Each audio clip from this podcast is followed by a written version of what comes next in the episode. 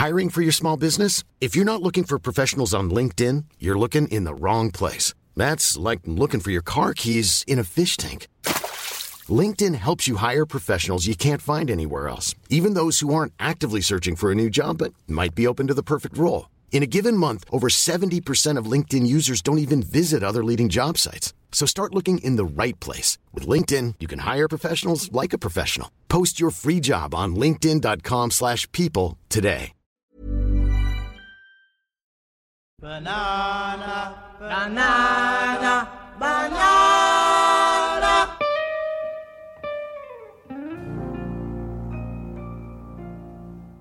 Alors moi j'ai fait une expérience incroyable, indescriptible, euh, qu'une personne lambda ne, ne pourrait pas connaître, ce qui est quand même oufissime.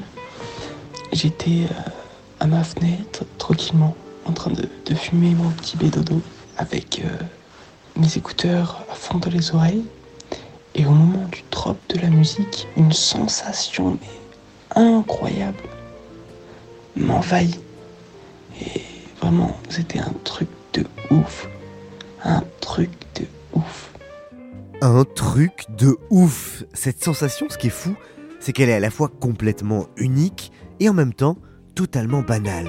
Tout fumeur, c'est un jour pris en pleine face l'intensité cosmique de la musique. D'ailleurs, s'il y a quelque chose qui unit tous les fumeurs de Wange du monde, c'est bien l'amour de la musique. Enfin, il me semble. Si c'est pas votre cas, euh, signalez-vous. En tout cas, après 25 épisodes de Banana Kush, déjà, il était temps de se pencher sérieusement sur la question. Nous allons donc poursuivre notre mission civilisatrice. Weed et musique Because I Got High, c'est l'épisode 26 de Banana Kush. Mais qu'est-ce que vous fumez, colonel Des bananes. Vous en voulez Oh non, merci. Moi, avec plaisir. Le trafic de la banane connaît une embellie. Une drogue interdite. La banane tient la première place. Et pourtant un produit qu'on consomme la plupart du temps en cachette. Rien ne peut résister au lobby de la banane. C'est un fléau Nick, la radio présente Banana Kush, le podcast de culture du cannabis. Camille Diao, Christophe Paillet. Oh, Jaja, Ganja, Babi, Babi, Babylone. Viens voir ça, Mathias. Ce petit monsieur se promène avec 30 boulettes de drogue dans son derrière. Ah bah voilà. bah voilà. Merci Christophe, ce que tu viens de faire, c'est très exactement ce que nous allons tenter d'éviter hein, dans cet épisode, à savoir vous servir des clichés au kilomètre sur la fumette et le reggae. Et moi au début je croyais que les gens qui fumaient c'était toujours les mêmes. Tu sais, genre des rastas, mode Bob Marley et tout. Euh... Cliché Parce que c'est un peu le risque, il faut être honnête quand on s'aventure à parler de weed et de musique. D'ailleurs, on ne parlera presque pas de reggae ni de dub dans cette émission. Voilà, c'est dit. Bah alors on va parler de quoi du coup? Bon, en fait c'est vrai que depuis le début de ce podcast, le sujet il est omniprésent par la force des choses. Hein. Nos invités nous en parlent, d'ailleurs on les entendra dans cet épisode, vous nous en parlez et on vous entendra aussi dans cet épisode. Mais on ne s'était jamais risqué à décortiquer les usages et les imaginaires qui lient le cannabis et la musique. Alors on a décidé de prendre le sujet à bras le corps et de disséquer les relations nombreuses, complexes entre le pilon et le bon son. Quelle est l'influence concrète de la bœuf sur notre appréhension de la musique? Ça, c'est la question qu'on a posée à une chercheuse québécoise. Et puis, dans la deuxième partie de ce podcast, on s'est concentré sur un genre musical en particulier, le rap. Que nous dit l'omniprésence de la fume et de la bicrave dans les textes des rappeurs? On en a discuté avec le patron d'une radio 100% hip-hop. Mais pour ouvrir cet épisode, vous nous avez d'abord raconté vos meilleures expériences de fonce D auditive.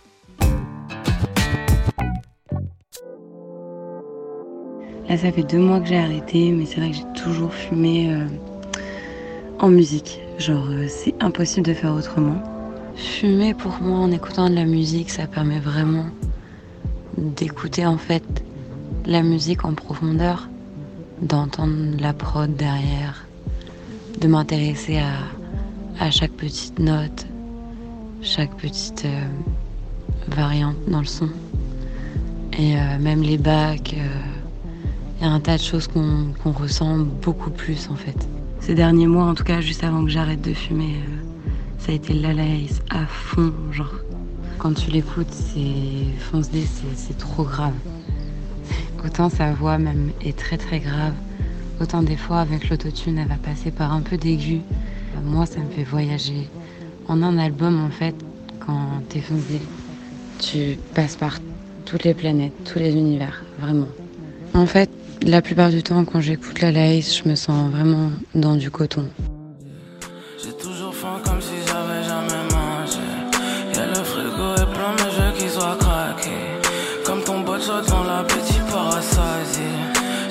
Si j'ai pas soif, j'suis sous sa coulée. Merci.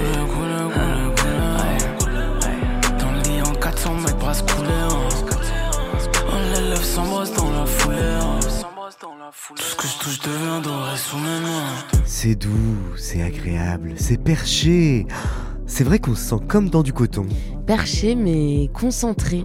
Focus sur la moindre vibration, sur la couleur des notes, sur le murmure des machines.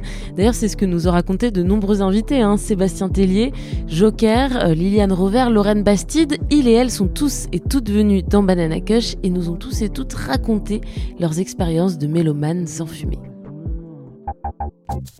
J'aime beaucoup en fumer quand je fais de la musique en fait, parce que fumer un joint, ça fait qu'on reste bien focus sur ce qu'on fait. Il y a, on pourrait, dans la musique, quand on fait la musique, on est amené à réécouter souvent le même petit bout. On travaille l'intro du morceau et on écoute cette intro, je sais pas, mille fois, enfin, peut-être plus même.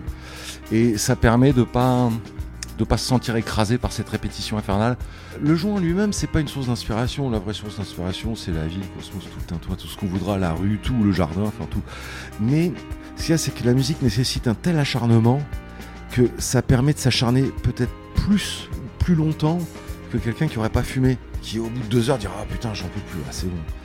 Et si t'es sous joint, t'es dans une sorte d'état de, de, de transe qui fait que ça fait 6 heures que tu retravailles les deux mêmes notes, mais tu t'en rends pas compte. C'est comme du dopage. Je fume cette putain de Ça me maintient un focus. Ça me met dans le son. peut-être un truc de, de vibe aussi. Peut-être qu'on réfléchit moins avec son cerveau. C'est ça, mais même on ressent mieux la musique, on va pas se mentir. Hein. Après un joint, il y a des choses que, que, que j'entends mieux. Il y a des choses que j'entends plus dans la musique que lorsque je l'ai écouté deux minutes avant et que j'étais et que j'avais pas entamé ce joint-là. Vous êtes à l'écoute de Radio Cosmos. Ben, chez les jazzmen, on fumait. Je vais pas le citer, mais j'avais un, ami, euh, un immense musicien. Enfin, j'en ai connu beaucoup des grands musiciens. Il pouvait fumer pour jouer, ça le dérangeait pas du tout, il jouait divinement. Et puis, il y en a d'autres que ça dérange. Je sais que, par exemple, ça je vais le citer, parce que c'était un grand ami, Kenny Clark, a travaillé à un moment donné avec Louis Armstrong, et il avait fumé, et pourtant, Kenny Clark, c'est pas quelqu'un qui joue à côté. Hein. Je ne sais pas s'il a joué à côté ou qu'est-ce qu'il a fait, mais à la fin de la soirée, Louis Armstrong lui a dit After the gig, after the gig, man. Après le boulot. Justement, fumer un joint et écouter de la, musique psyché, c'est très très agréable. Euh, J'avais un pote euh, qui avait une 205 et on s'entassait, on était 5 dans sa 205. Et là, on fumait des joints à 5 dans la bagnole. Et euh, on écoutait King Crimson, on écoutait Pink Floyd, on écoutait des trucs psyché, Wyatt, etc. Et ça, c'était des grands moments de musique pour moi. C'était épique. J'étais avec mes potes, on, c'était, on écoutait ça religieusement. On, on y croyait, quoi. C'était notre vie, c'était notre blase et tout, quoi. La musique des sphères. Mais qu'est-ce que j'essaie de vous faire comprendre, homme singe? Ce cannabis euh, adolescente, il était quand même très rattaché à tout un, un univers euh, musical. Mhm. euh, moi, j'étais un peu dans la bande des, euh, des skateurs. Donc on écoutait du rap, on écoutait du raga, du reggae évidemment, énormément de Bob Marley. et, et, donc ça allait avec quoi, c'était dans le package en fait. Hein. Il fallait avoir son petit ami skater qui avait le froc qui descendait jusqu'au milieu du cul. et puis et puis il y avait des soirées très très enfumées où on fumait beaucoup beaucoup de shit, où il y avait des, des bangs qui tournaient et voilà c'était l'univers des années 90.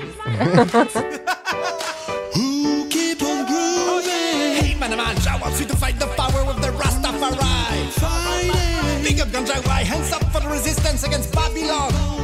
Allez, toi, terminal littéraire, et mes frères sadistes et volontaires. Banana Cush. Qu'est-ce que c'est que ce foutoir, mon petit Bernard? Eh ben, puisque tu veux le savoir, il est mêlé à une histoire de drogue jusque-là. Banana, banana, banana, nanana. Mais que se passe-t-il concrètement dans notre cerveau pour que l'écoute et la fumette soient un cocktail si explosif? Comme en France le sujet reste tabou, il a été très peu exploré par les scientifiques et c'est donc évidemment au Québec que nous avons cherché notre experte. Élise Cournoyer-Lemaire est doctorante en santé communautaire et en toxicomanie à l'université de Sherbrooke au Canada. Elle travaille notamment sur le rôle de la musique dans la vie des jeunes usagers de drogue. Une discussion s'imposait donc avec elle pour y voir un peu plus clair. Bonjour Élise Cournoyer-Lemaire. Bonjour. Alors au fil de nos podcasts, on a récolté pas mal de témoignages d'usagers et on a réalisé qu'un grand nombre d'entre eux apprécient tout particulièrement d'en consommer en écoutant de la musique. Est-ce que vous êtes capable de nous expliquer pourquoi? Je commencerai par dire que, comme tout stimulus euh, qui amène du plaisir, la musique agit fortement sur les circuits du plaisir et de la récompense.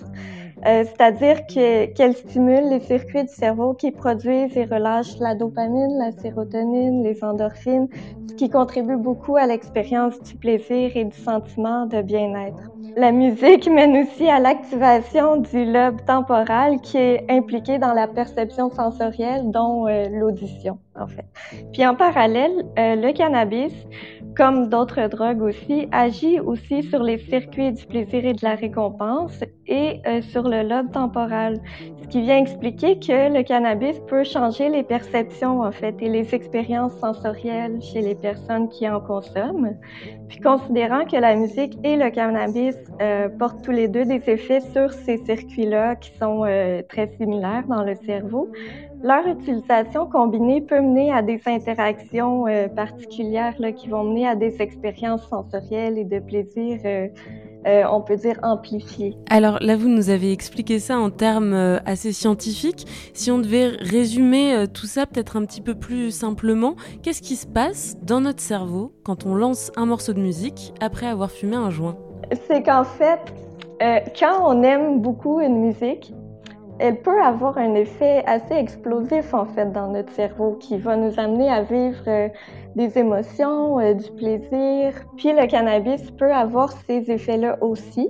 Puis les deux ensemble, ça vient juste s'amplifier, se combiner en fait. Qu'est-ce qui vient en premier? Est-ce que euh, on va se mettre à écouter de la musique parce qu'on fume des joints ou est-ce qu'on va euh, fumer des joints parce qu'on écoutait de la musique euh, appropriée? C'est très difficile de les dissocier de cette façon-là. c'est une relation un peu comme la poule et l'œuf, on ne sait pas lequel vient en premier vraiment, mais on sait que les deux encouragent l'autre. En fait, si je peux dire, vu les impacts sur l'expérience sensorielle du cannabis, ben ça peut venir en fait amplifier les sons, euh, amplifier euh, notre perception de, la musique, des rythmes, des subtilités dans la musique.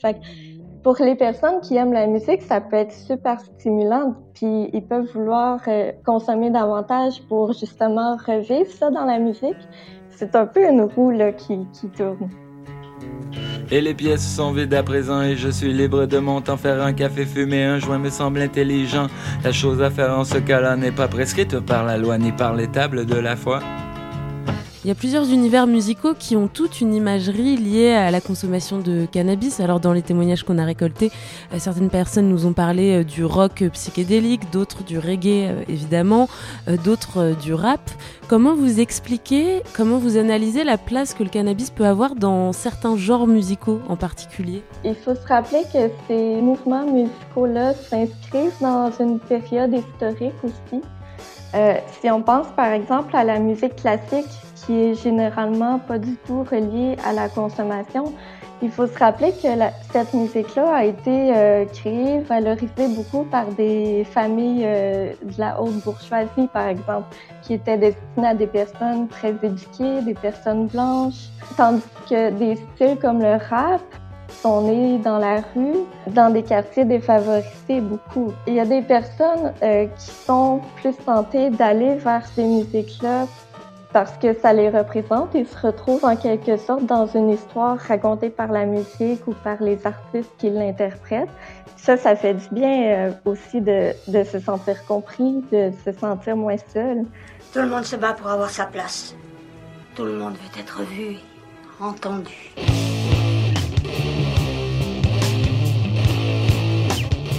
Dans ce que vous dites, il y a aussi, euh, en fait, euh, on peut retrouver le même rôle entre le cannabis et euh, certains genres de musique pour euh, un jeune, pour un adolescent, qui va être le rôle de socialisation en fait, de, de s'identifier à un groupe et de participer à un groupe. Et finalement, est-ce qu'il n'y a pas ça aussi qui va attirer vers, alors que ce soit le rap, le rock, le reggae, peu importe, mais un genre auquel on va s'identifier, et le cannabis qui va permettre de euh, s'identifier, de se socialiser On peut appeler des, communautés musicales en quelque sorte. Quand les gens vont se dire euh, rappeur ou rocker, ils s'identifient en quelque sorte à une communauté qui va avoir souvent de la consommation. Euh, parfois, pour être accepté dans un groupe comme ça, il va avoir des pressions à consommer pour pouvoir développer ce lien d'appartenance-là. Parmi les témoignages qu'on a récoltés, il y a aussi des témoignages de personnes qui font de la musique euh, qui, et qui apprécient d'en consommer en en faisant, qui voient presque le cannabis comme un outil de travail qui va euh, permettre de mieux se concentrer, d'être plus à l'intérieur de sa musique, d'entrer dans un état d'esprit qui est propice euh, à la création. Ce qu'on peut voir chez les musiciens, c'est que oui, la consommation et dont le cannabis peut être utilisé comme outil pour favoriser entre autres la créativité. C'est par son effet, comme je disais plus tôt, sur euh, le lobe temporal qui vient modifier un peu toute l'expérience sensorielle. On devient plus sensible euh, à des détails, à des sons, on découvre de nouvelles sonorités aussi. Puis même si on joue un instrument, ça va être senti peut-être autrement par euh, physiquement là même. C'est quelque chose qui peut réduire le stress aussi. Donc des fois, des musiciens ou les personnes qui ont des groupes peuvent vivre un stress ou une pression liée à la composition ou à la performance aussi de musique. Donc, euh, c'est sûr que cette combinaison-là d'utiliser du cannabis, ça peut réduire le stress et donc euh, être plus euh, disponible en fait à créer ensuite ou à performer. Et une bonne omelette aux herbes, une Oh, merci François. Même si, il faut le rappeler, et on l'a rappelé souvent, et les musiciens qui ont témoigné dans cet épisode nous l'ont dit, fumer du cannabis va pas nous rendre créatifs si on n'a pas déjà en nous euh, une force de création. Oui. Et, et, curiosité, est-ce que vous avez déjà dans vos études entendu des personnes qui vous disent au contraire, euh, moi j'apprécie pas du tout euh, de consommer euh, du cannabis ou d'autres drogues et d'écouter de la musique parce que ça devient trop ou, enfin, ou pour toute autre raison? Si on aime une musique puis qu'on aime consommer, ça, généralement, ça se passe bien. Mais si on tombe sur une musique qui, euh, qu'on trouve désagréable ou qui rappelle de mauvais souvenirs, euh, parce qu'on sait que la musique peut être associée à toutes sortes de choses aussi. Oui, il y a beaucoup de risques, en fait, que, ça mène à une expérience euh, négative. Banana Kush, Camille Diao, Christophe Paillet. Bon, je vais te raconter une petite anecdote Camille, mais il faudra pas la répéter. Hein. Je connais quelqu'un qui, il y a bien longtemps, était là à un concert du groupe Zombie Zombie après avoir mangé un space cake surdosé. Alors il se trouve qu'Étienne Jomet, l'un des musiciens de ce duo, disait à l'époque vouloir avec cet album exprimer le sentiment d'angoisse et de peur. Eh bien, figure-toi que ça a hyper bien fonctionné, alors attention au bad trip musical. Adieu la vie, adieu l'amour. Vous êtes dans une mauvaise passe, mais le bout du tunnel n'est peut-être pas si loin. On se demande bien qui est cette personne, hein, d'ailleurs, mystère. Mais heureusement, vous, nos auditeurs, vous ne nous avez raconté que des bons trips, hein, des très très bons trips même. Ce que j'aime bien quand on fume, c'est qu'il y a cette étrange connexion entre le cerveau, les oreilles et, et, les sonorités ont un autre effet. Cette chanson-là, par exemple, ça me rappelle des souvenirs. Je veux pas dire que c'est ma Madeleine de Proust, mais quand je l'entends, ça me rappelle une époque où j'avais une coloc et dès qu'on rentrait du taf, on mettait cette chanson-là et on roulait un joint et ça nous permettait de nous défouler de notre journée, on se racontait notre journée, on pouvait passer à autre chose. Donc du coup, dès que j'entends cette chanson, je suis un peu conditionné, un peu comme avec des réflexes pavloviens, mais ça me, met dans le mood et envie de me détendre et d'enrouler un et de passer à autre chose. Et de là, il y, a eu, il y a eu une envie de faire de la musique qui est venue. Du coup, je me suis acheté un Haikai. Pas de marque Euh, oui, de chez Chut Chut, pas de marque. Une sorte de petite console avec des boutons sur lesquels on enregistre des samples et où on peut composer des, des sons. C'était mon meilleur achat, c'était de me retrouver à passer des heures et des heures à essayer de perfectionner mes 10 secondes de mélodie pour que ça sonne parfaitement bien, parce que dans ma tête, avec l'effet l'effet du cana, ça me, ça me donnait une concentration extrême et je m'arrêtais pas avant d'avoir trouvé la sonorité qui me faisait ressentir euh, cette chose particulière que je recherchais sur l'instant. Mais tu sais, c'est pas, du- c'est pas vraiment du piano, c'est des trucs, euh, comment on peut appeler ça, du ouais, électrique, puis les mecs ils jouent derrière comme des cons en trépignant.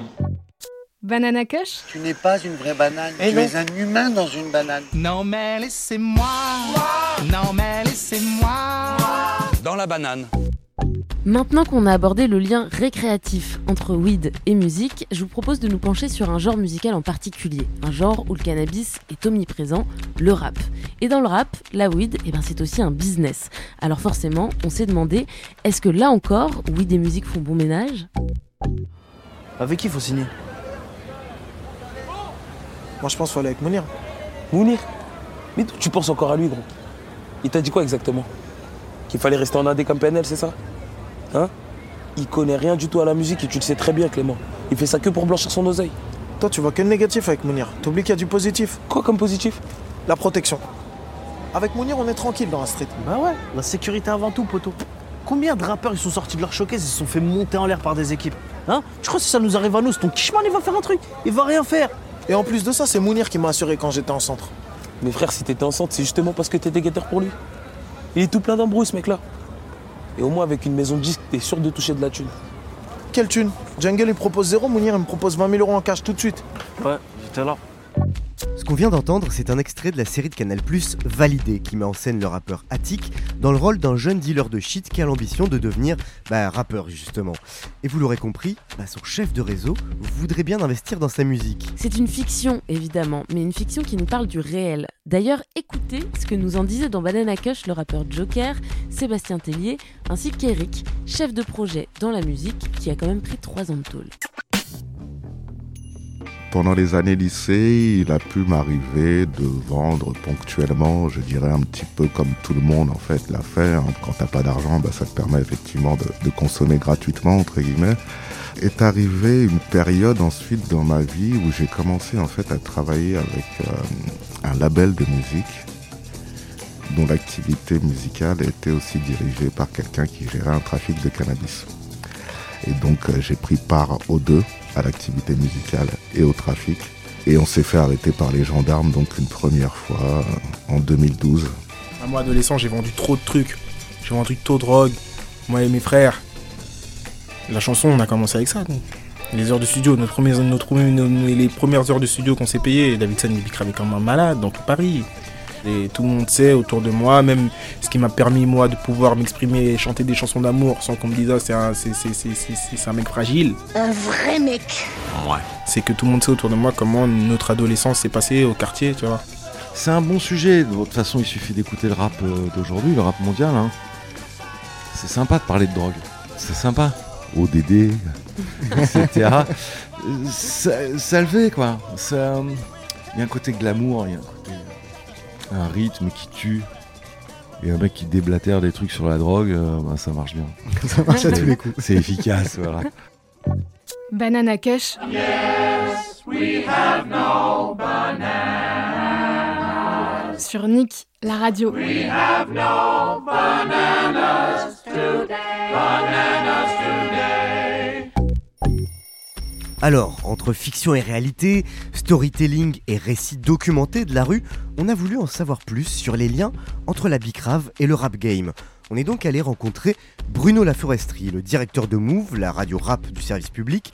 Avant Move, Bruno Laforesterie a longtemps dirigé une autre radio qu'il a fondée, Génération, dédiée elle aussi au hip-hop et aux cultures urbaines. L'année dernière, Bruno Laforesterie a publié H, la honte de la République, un essai sur le cannabis et son influence dans la société française. Il se situe donc tout pile à l'intersection des deux sujets qui nous occupent, la weed et le rap français. Bruno Laforesterie, bonjour. Bonjour.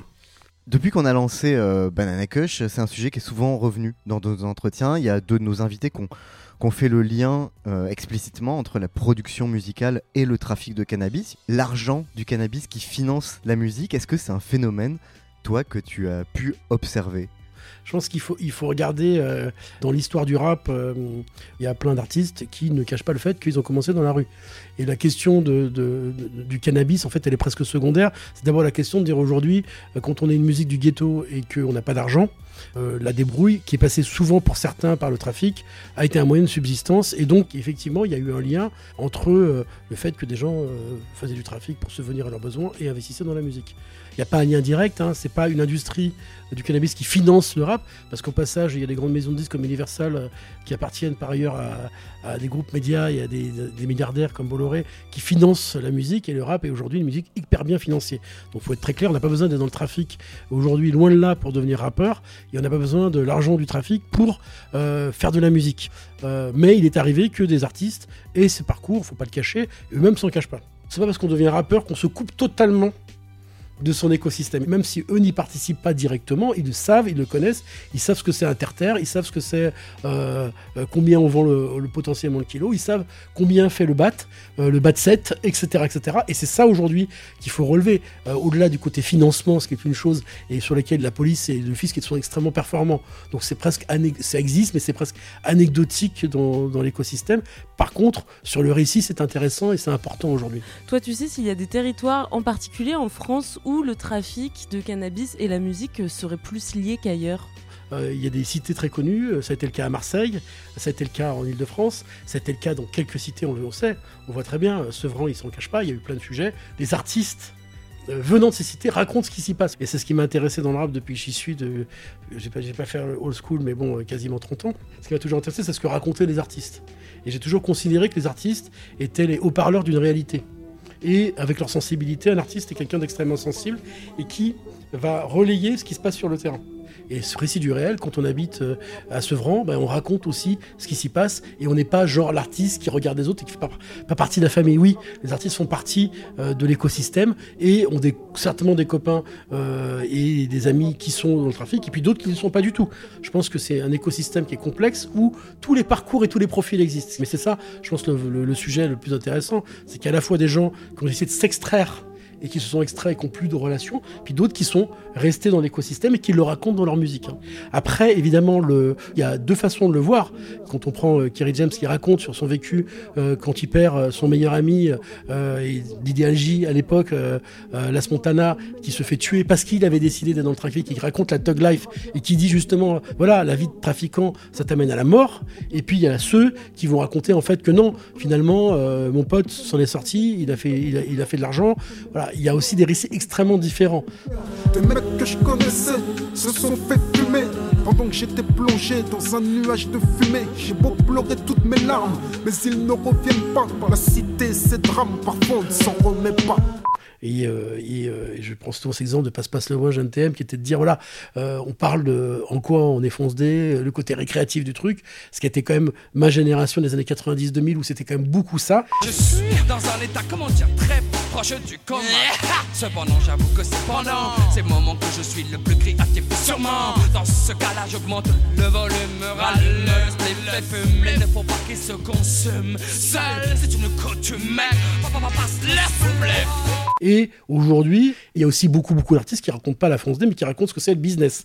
On a, on a l'impression que parfois, euh, dans, dans le cas de certains rappeurs, ça donne presque une, une légitimité, euh, finalement, euh, de, de dire qu'on vient de là, qu'on a trafiqué. Je dis ça aussi parce que quand on a interviewé justement Joker, lui il nous disait que dealer adolescent, ça lui avait donné la légitimité qui lui avait permis finalement de chanter euh, du rap de Lover, sans qu'on le prenne pour une tapette. En gros, c'est ce qu'il nous racontait.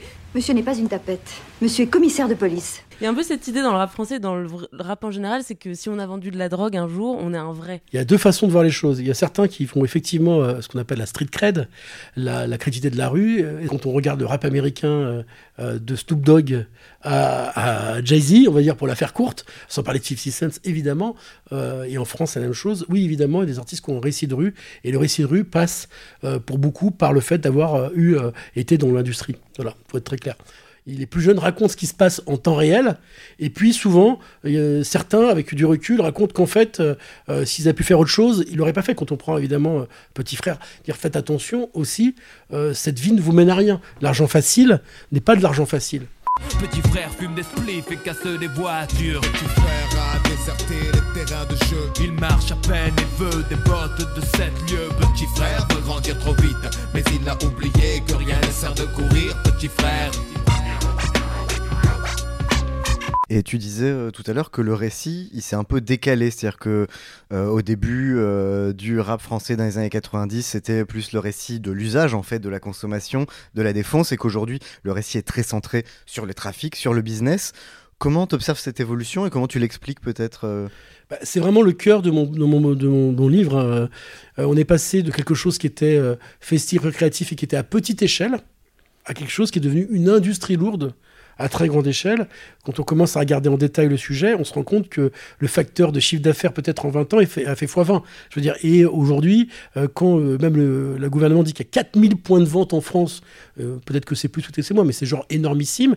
Et ces 4000 points de vente, quand vous superposez la carte des points de vente avec la carte des, quartiers politiques de la ville, vous vous rendez compte que c'est quasiment les mêmes. dire que ce que tu me dis, c'est que si le récit des rappeurs sur le cannabis a évolué, c'est parce que l'usage et le marché du cannabis lui-même s'est totalement transformé. Totalement. Ouais. C'est aujourd'hui, euh, aujourd'hui, c'est une photographie de mon point de vue d'une réalité et que on est passé de passe passe le joint à, à, euh, du lundi au lundi, euh, le terre terre, midi midi, midi minuit. Vous, vous- toutes les positions sont possibles. J'entends midi, minuit, c'est midi, midi. On n'a jamais fini le raté à la fini. Big rap, la machichi, on ne fait pas de chichi. Départemental. Qu'est-ce que t'es venu chercher Un 10 ou un DJ La coke ou du shit Après, il y a Giuseppe, il y a Niska.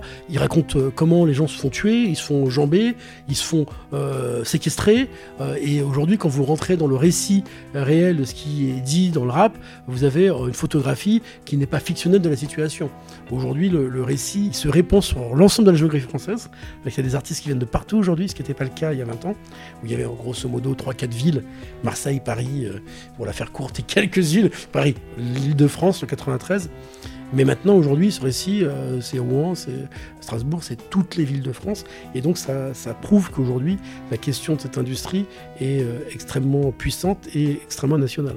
Et dans ton livre, tu écris à un moment quelque chose qui m'a intéressé, c'est que depuis quelques années, euh, les rappeurs se font aussi euh, l'écho du spleen du dealer, des groupes comme PNL qui font part de, de cette espèce de mal-être qu'il peut y avoir à passer sa vie à traîner en bas des tours. Tout à fait. Alors moi, pour dealer. moi, il y a cette phase-là aujourd'hui, dont PNL est que pour moi quand même un des groupes les plus forts. Euh, quand j'ai réécouté pour préparer l'émission, euh, c'est quoi les exemples? Je vis, je viscère de PNL. Pour moi, un des plus beaux textes euh, écrits euh, dernièrement, euh, qui a un récit du spleen du Big Raver. Nos futurs. Et presque nihiliste de mon point de vue. Je vis, je vis je m'ennuie. Je vis, je vis je vis, je vis, je vis je m'enfuis. Je vis, je vis. Et c'est pour ça que je pense que c'est quelque chose à prendre en compte sociologiquement dans ce qui se passe aujourd'hui, euh, y compris chez les jeunes. Euh, ils ont, euh, pour certains, beaucoup de recul par rapport à ça et considèrent qu'ils n'ont pas d'autre choix de vie. Ce que je trouve dramatique. Et c'est ce que j'ai vu dans, mon livre. Je me mets aussi du côté de ceux qui vendent. Et en fait, ce sont aussi des enfants de la République. On a parlé du récit qui pouvait euh, glorifier la bécrave, celui qui pouvait le dénoncer dans le rap, euh, dire attention, euh, ça mène à la mort, ça mène à la prison, etc. Il y a un peu une troisième fonction, et t'en parles dans, dans ton livre, de porte-étendard d'une jeunesse qui est abandonnée et qui, en fait, brandit le cannabis comme presque un acte de résistance ou de dissidence. C'est dire, voilà, il y a la méritocratie dont on fait pas partie, on n'est pas inclus là-dedans, et du coup, le cannabis, ça devient un symbole Effectivement, il y a, des gens a posteriori qui disent euh, l'État n'a rien fait pour nous et euh, le cannabis, c'est l'industrie de la débrouille et c'est par ce biais-là euh, qu'on s'en sort. Et vous avez des chansons, ici c'est Tijuana, il faut jamais légaliser.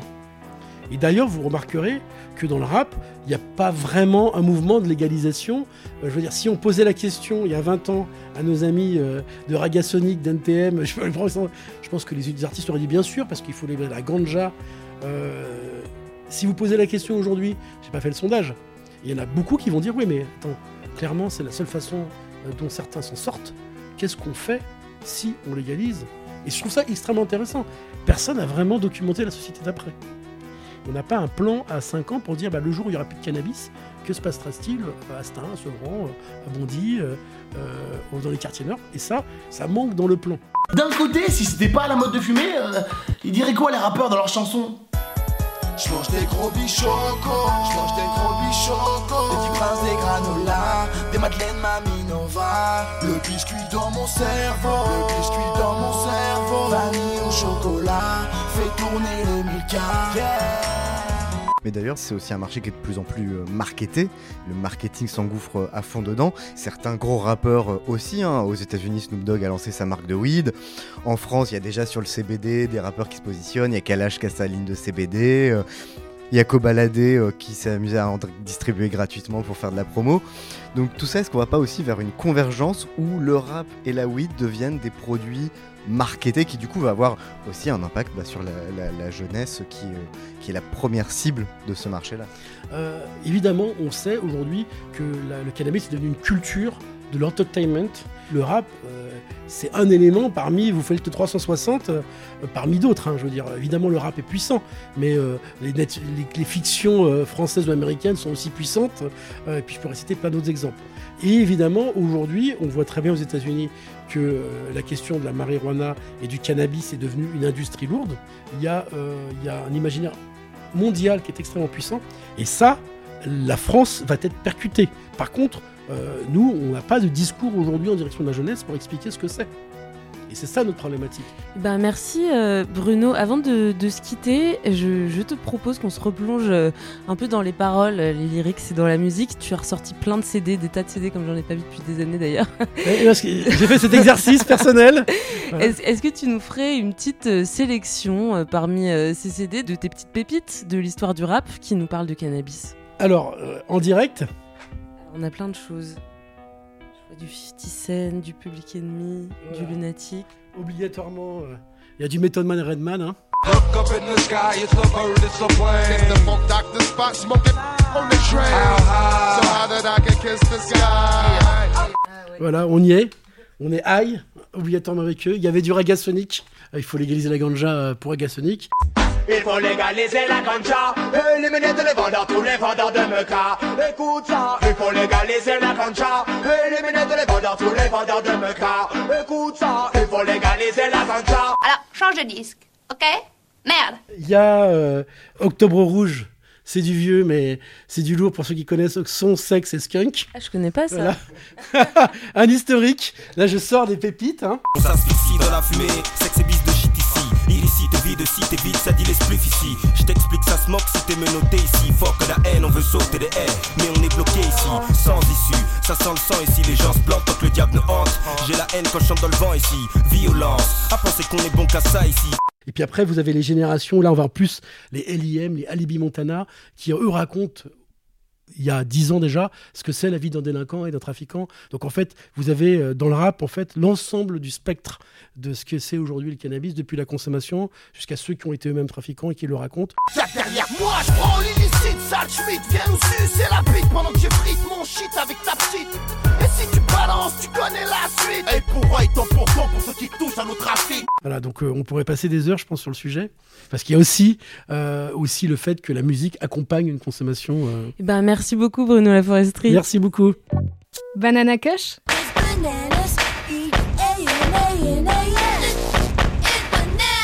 Hashish, cannabis, marijuana. Ce serait donc cela, le secret de la banane.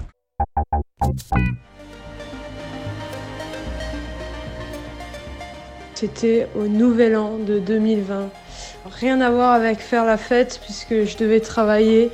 Euh, je travaillais dans une crêperie, j'étais en Australie. Je m'étais roulé un petit spliff où je me suis dit je vais le fumer à la fin, une fois qu'on aura tout plié parce que sinon ça va être l'enfer. Donc euh, bah, une fois que tout était plié, euh, il y a un gars, un des potes des patrons qui vient me chercher en voiture. Il a commencé à conduire, moi j'ai allumé mon, joint et il a allumé euh, la musique et c'était euh, un son de Nils Fram qui s'appelle Says. Enfin si vous écoutez cette musique, elle monte en crescendo, elle est tellement douce, tellement reposante et euh, elle est vachement tripante. J'aime le beau. En perdant la foi, les hommes ont perdu le sens du merveilleux. Et puis là, c'est euh, lever de soleil. C'est le feu dans le ciel, c'est tout rose, c'était tellement rose, tellement beau. Et il y a cette musique qui, qui commence. J'étais en Australie, c'était le 1er janvier 2020 et on aurait dit une scène de film, quoi. Le happy ending d'un film où euh, j'étais en train de me dire, ah, putain, passé une sacrée bonne année. Hein. J'ai du flair et bah voilà, de quoi remplir vos playlists. D'ailleurs, vous êtes nombreux à nous réclamer la playlist Banana Kush, avec tous les morceaux délicatement sélectionnés par Charlène, notre réalisatrice. Eh bien, c'est promis, on va vous la faire cette playlist. Je suis pas prêt, je suis pas prêt, je suis pas prêt, je suis pas prêt, je suis pas prêt, je suis pas prêt, attends, attends. En attendant, ce 26e interlude de Banana Kush touche à sa fin. Merci d'être toujours plus nombreux à nous suivre et à nous soutenir.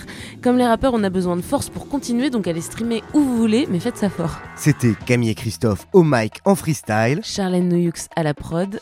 Sans bavure, Charlène. On se retrouve dans 15 jours avec un invité, eh ben, un musicien. Mais non. Bah si, mais c'est pas fait exprès, hein, c'est comme ça. En tout cas, sache que ce n'est pas un rappeur. Mais c'est pas de ma faute à moi si tous les icos bédavent comme c'est pas permis. Moi, en attendant, restez jusqu'au bout du générique comme d'hab. hein. Vous la connaissez, vous l'attendez. C'est la banane de fin. Ciao Ciao Indica, chanvre et Marie-Jeanne, opium à chiche, Blanche-Neige, joint, Hervé voyage au bout de l'acide lysergique, dit-il, et la nuit. Alors toi Camille, si tu devais choisir un seul morceau de musique qui parle de weed, ce serait lequel? Alors ce serait The Pusher, mais euh, la version de Nina Simone. If I was the president of Hemi of this land, I'd declare total war on Ah ouais, ah ouais, ok, classe. Et ouais, classe. Et toi Euh... Fume à fond de Lorenzo Ah oui À toutes les soirées obligé, faut que ça fume à fond. Une main sur le pet, une autre dispo pour tes nichons. Autre ambiance, mais je ne te juge pas, c'est promis. Je vois ton regard, tu sais. Hein. Mais non, Je vois ton regard. Tu me juges, tu me, tu me condamnes même. Alors tu sais quoi? Ce qu'on va faire, c'est qu'on va laisser comme d'habitude à Charlène le choix de la chanson de fin. Attention, la consommation de cannabis est illégale et dangereuse pour la santé. Information et prévention sur drogueinfoservice.fr. Elle fait des manières, elle veut de la banane. Et ça date pas d'hier, cigare à la Havana. Elle fait des manières, elle veut de la banane. Mais je dois la rendre fière, gros bisous à la maman. Banana kush, banana kush, banana kush, banana